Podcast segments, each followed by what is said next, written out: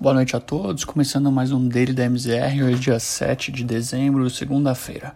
Os principais índices acionários europeus registraram um dia de perdas marginais, diante do aumento de novos casos de Covid-19 em países desenvolvidos, a maior tensão entre os acordos comerciais entre Estados Unidos e China, assim como a indefinição sobre o acordo entre o Reino Unido e a zona do euro.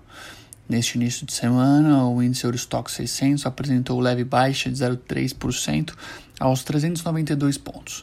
Em resposta às sanções de opositores do governo chinês, de acordo com a Reuters, o governo americano preparava dar um sinal de resposta, impondo embargos econômicos contra autoridades de Pequim.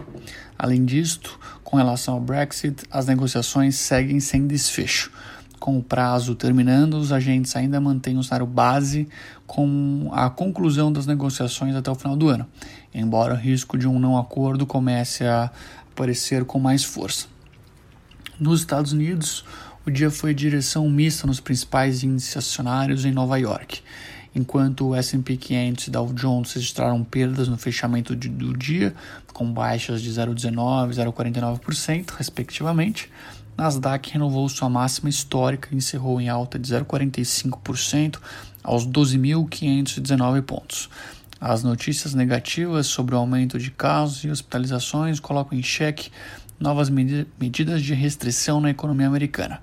Enquanto o pacote de estímulos fiscais não é definido, as ações mais cíclicas, como o setor imobiliário, financeiro e de energia, operaram de em baixa a perspectiva de um pacote bipartidário na ordem de 900 bilhões de dólares começa a ganhar força à medida que aumenta a pressão para ajuda das famílias e empresas atingidas pela pandemia.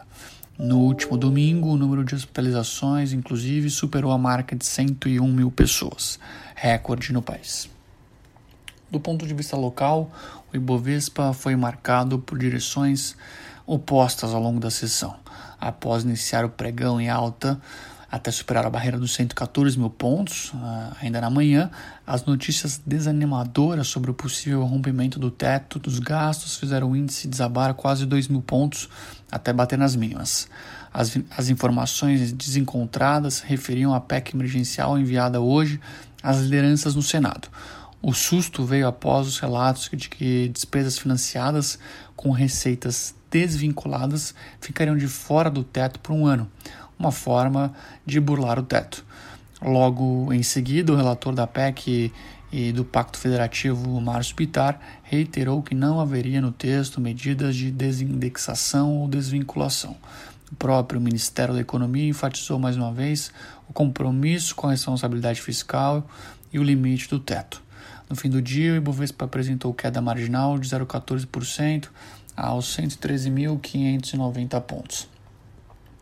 Com relação aos juros, a curva de juros brasileira apresentou queda na maioria dos seus vértices. As principais quedas foram vistas principalmente nos trechos mais curtos intermediários, em cima principalmente do fluxo de dólar para países emergentes e das informações positivas vindas de Brasília.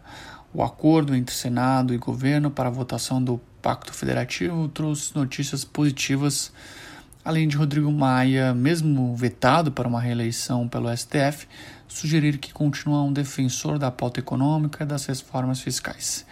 Entre as propostas comentadas, Maia destacou a reforma tributária e a PEC emergencial que transita no Senado.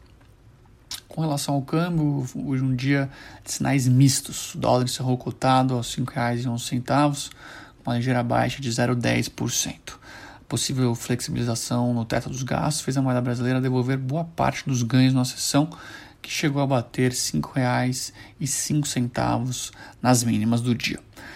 Por fim, com relação ao principal índice de fundos imobiliários da Bolsa Brasileira, o IFIX apresentou queda de 0,39%, fechou o dia aos 2.783 pontos. Bom, por hoje é isso, pessoal. Tenham todos uma excelente semana e até amanhã.